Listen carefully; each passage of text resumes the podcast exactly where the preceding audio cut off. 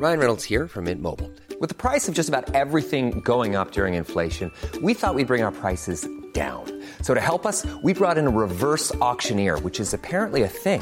Mint Mobile unlimited premium wireless. Ready to get 30, 30, bit to get 30, bit to get 20, 20, 20, bit to get 20, 20, bit to get 15, 15, 15, 15 just 15 bucks a month. So, Give it a try at mintmobile.com slash switch.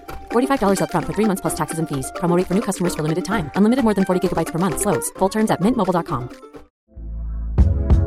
Hey there, it's Michelle Norris. I'm host of a podcast called Your Mama's Kitchen. When I travel, I'm usually looking for a way to find a taste of home when I'm not at home. And one of the things I love to do when I am at home is entertain. And Airbnb allows me to do that. When I was in California recently, I rented a house that had a great kitchen. And when we were sitting around the table, we we're all thinking, we're in someone else's house. Someone could be in all of our homes as well.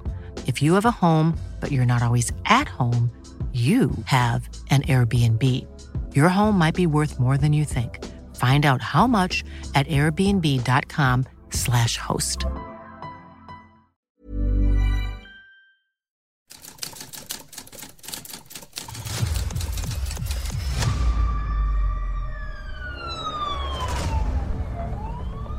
La prensa, 95 años publicando Lo que otros callan. Esto es Archivos Secretos de Policía.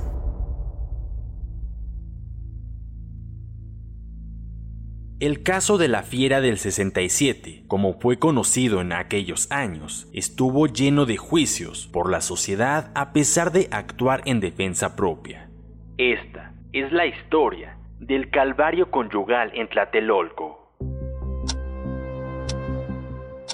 Cuando las manecillas del reloj marcaban las 16 horas, aquel martes 10 de enero de 1967, bajo una pertinaz lluvia y sin dejar de llorar un solo instante, Edith ingresó al expalacio negro de Lecumberri.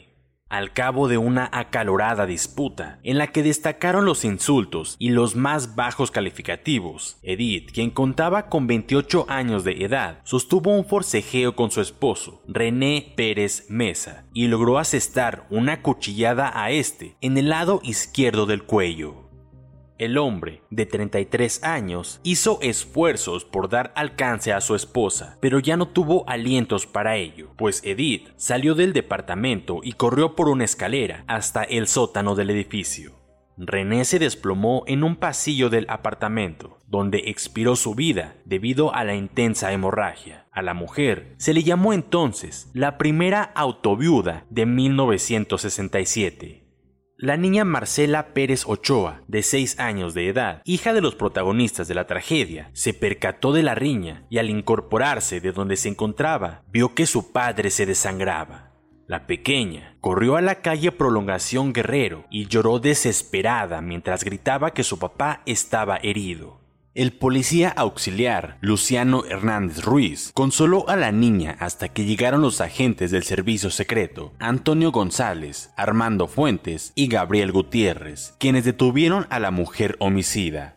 Edith Ochoa salió del sótano al escuchar el llanto de su hija y afirmó que al regresar al apartamento, su marido ya estaba muerto. Los hijos del matrimonio, Marcela y Armando Pérez Ochoa, quedaron bajo la custodia de una prima de la homicida. Con voz trémula, la señora de facciones finas explicó que durante cinco años no tuvo mayores problemas con su marido, pues en general llevaron una vida normal. En ese lapso vinieron al mundo sus dos hijos. De pronto, el contador dio un viraje en su vida. Se entusiasmó tanto por los licores que cada semana se corría por lo menos dos parrandas. También bebía en su casa hasta quedar exhausto y comenzó a faltar a las horas de comer y por las noches. Sin que le diera motivos, comenzó a faltarme el respeto.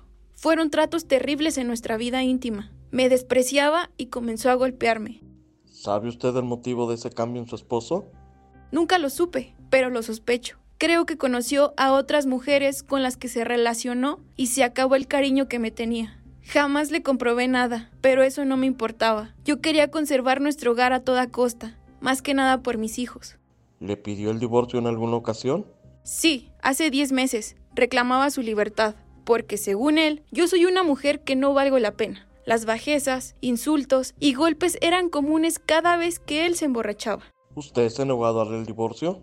Claro que me negué. Le hice ver que reconociera que aunque yo ya no le importaba, se preocupara por nuestros hijos. También le advertí que yo no me iba a ir a la calle con mis hijos para que él se casara con otra mujer.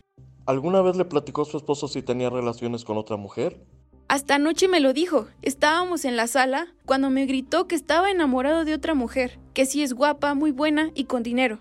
Me indicó que esa mujer sí vale la pena, que la respetaba y que iba a casarse con ella. ¿Cuál fue su reacción?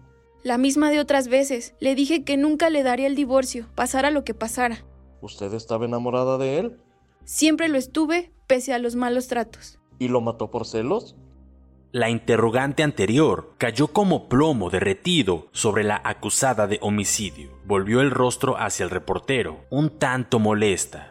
Mire, después de que discutimos en la sala, dije a mi marido que ya estaba cansada, que ya no quería hablar y que me iba a ir a la cama. Enseguida, él se dirigió a la cocina y volvió con un cuchillo en la mano. Esto ocurrió mucho después de la medianoche. Me enseñó el cuchillo en un desplante de amenaza y espetó que de un modo o de otro arreglaría las cosas. Quiso decir que si no accedía por las buenas a sus deseos, me mataría. Mi marido también dijo que por la fuerza no podía seguir viviendo conmigo. No hice caso a sus amenazas con el cuchillo y otra vez le dije que no le daría el divorcio, porque no quería traumatizar a mis hijos. De pronto, dejó el cuchillo en un buró, comenzó a quitarse la ropa para acostarse y supuse que ya era el final de la discusión. Yo también me desvestí. ¿Y qué sucedió después? Una vez en la cama, mi esposo volvió a pronunciarle peradas en mi contra. Luego quiso hacerme una bajeza en mi persona, a efecto de demostrarme su desprecio. Eso ya no lo soporté, y comenzamos una terrible lucha. Yo misma no sé cómo llegué hasta donde estaba el cuchillo. Solo recuerdo que lo empuñé con la derecha e hice la mano hacia donde estaba mi marido. Noté que empezó a sangrar y entonces salí corriendo. ¿Le provocó varias heridas? No sé, no sé, no recuerdo más. Lo juro por Dios, esta es una pesadilla. Edith dijo que no se explicaba por qué causó la muerte a su esposo, si lo que realmente deseaba era espantarlo y defenderse. No recuerda cómo pudo perder el control de sí misma. Joaquín García Luna, agente del Ministerio Público de la Quinta Delegación, descubrió abundantes manchas de sangre en el lado derecho de la cama matrimonial, lo cual reveló que la tragedia tuvo como escenario la alcoba. Sin embargo, hacía falta interrogar a la homicida para profundizar en las causas y resolver el asunto. El cadáver de René fue encontrado boca abajo y a lo largo del pasillo de entrada del departamento. Los agentes secretos recogieron el cuchillo homicida, el cual era propio para cocina. El sábado 7 de enero, Edith Ochoa fue trasladada a la Procuraduría de Justicia. Ahí, la acusada dijo a la prensa que estaba arrepentida de lo que había hecho, tanto por el acto cometido como por la situación en que habían quedado sus infortunados hijos, en quienes no dejaba de pensar, y eso era más terrible que el encierro. Si todo volviera a ser igual, nunca haría nada de lo que hice. La noche del miércoles tenía miedo con René. Yo creo que con tanta discusión me trastorné, y ello me orilló a proceder como lo hice. Todo el llanto contenido de los días previos fluyó en ese momento como una liberación espontánea y al mismo tiempo fugaz, porque en la turbulencia de la realidad agitada se encontraban sus hijos a la deriva. No se imaginan cuánta pena siento por haber arrojado al lado a mis hijos con esta reprobable acción. Mis hijos, a quienes quiero con toda el alma y por quienes soporté tantos años de sufrimiento. La cobertura sobre el caso de la fiera del 67, como se le llamó a Edith, fue peculiar y plagado de opiniones propias de la época. No solo sería juzgada por un juez, también lo haría por la sociedad, intolerante al quebranto de las costumbres. Así lo plasmó el Diario de las Mayorías en las páginas interiores en la edición del miércoles 11 de enero de 1967. Extra, extra, atraviada con un pantalón de pana y un saco de tres cuartos y descubriéndose el rostro con gafas oscuras, la mujer que asesinó a puñaladas a su esposo, René Pérez Mesa, descendió, descendió de la Julia, que condujo a la cárcel preventiva, custodiada por varios agentes. Desde la perspectiva del reportero, importaba más cómo lucía, es decir, si llegó al grito de la moda, que el hecho por el cual se le acusaba, pues daba la impresión de que implicaba culpabilidad, como si haber matado a su marido lo hubiera transformado en otra mujer, una que había abierto los ojos a la realidad, al mundo que iniciaba, aunque para ella tuviera que esperar en lo que terminaba su proceso. Edith, inmersa en un millón de pensamientos, de vez en vez, se frotaba las manos para activarse la circulación por el intenso frío y miraba alrededor como si le costara trabajo creer en dónde estaba. Después de dar sus datos generales, fue fichada correspondiéndole el número 211, diagonal 67. Acto seguido, dos celadores la condujeron hacia la crujía donde quedó recluida. Sus abogados hicieron todo lo posible para exponer una verdad, una realidad palpable que ocurría en muchos hogares, no solo en el de Edith, y que su caso era uno entre cientos, tal vez miles, en todo el país. Pero la justicia obra de manera misteriosa. Sí, Edith actuó de manera sangrienta, rompiendo las leyes de los hombres y de Dios. Pero ¿qué hubiera pasado si la muerta hubiera sido ella? ¿O cuánto más tenía que aguantar a un esposo que se había comprometido en velar por ella, amarla en la salud y en la enfermedad?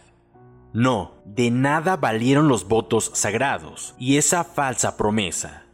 El viernes 13 de enero de 1967, el juez Héctor Terán Torres dictó el auto de formal prisión como presunta responsable del delito de homicidio en agravio de su finado esposo.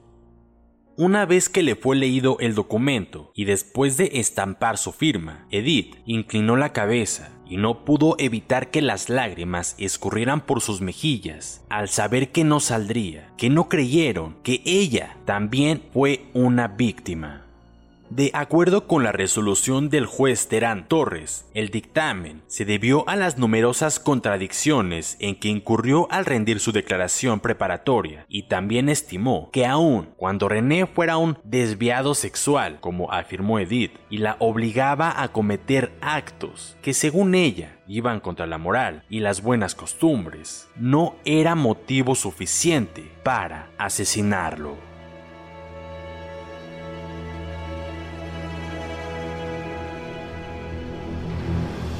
Puedes escuchar este y otros podcasts OM en Apple Podcast, Spotify, Google Podcast, Acast, Deezer, Amazon Music y seguir la conversación en la cuenta de Twitter arroba podcastom o al correo podcast Esta es una producción de la prensa y el Sol de San Luis para Organización Editorial Mexicana.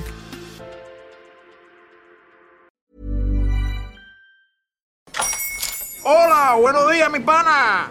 Buenos días, bienvenido a Sherwin Williams. ¡Ey! ¿Qué onda, compadre? ¿Qué onda? Ya tengo lista la pintura que ordenaste en el ProPlus app. Con más de 6.000 representantes en nuestras tiendas listos para atenderte en tu idioma y beneficios para contratistas que encontrarás en aliadopro.com. En Sherwin Williams somos el aliado del PRO.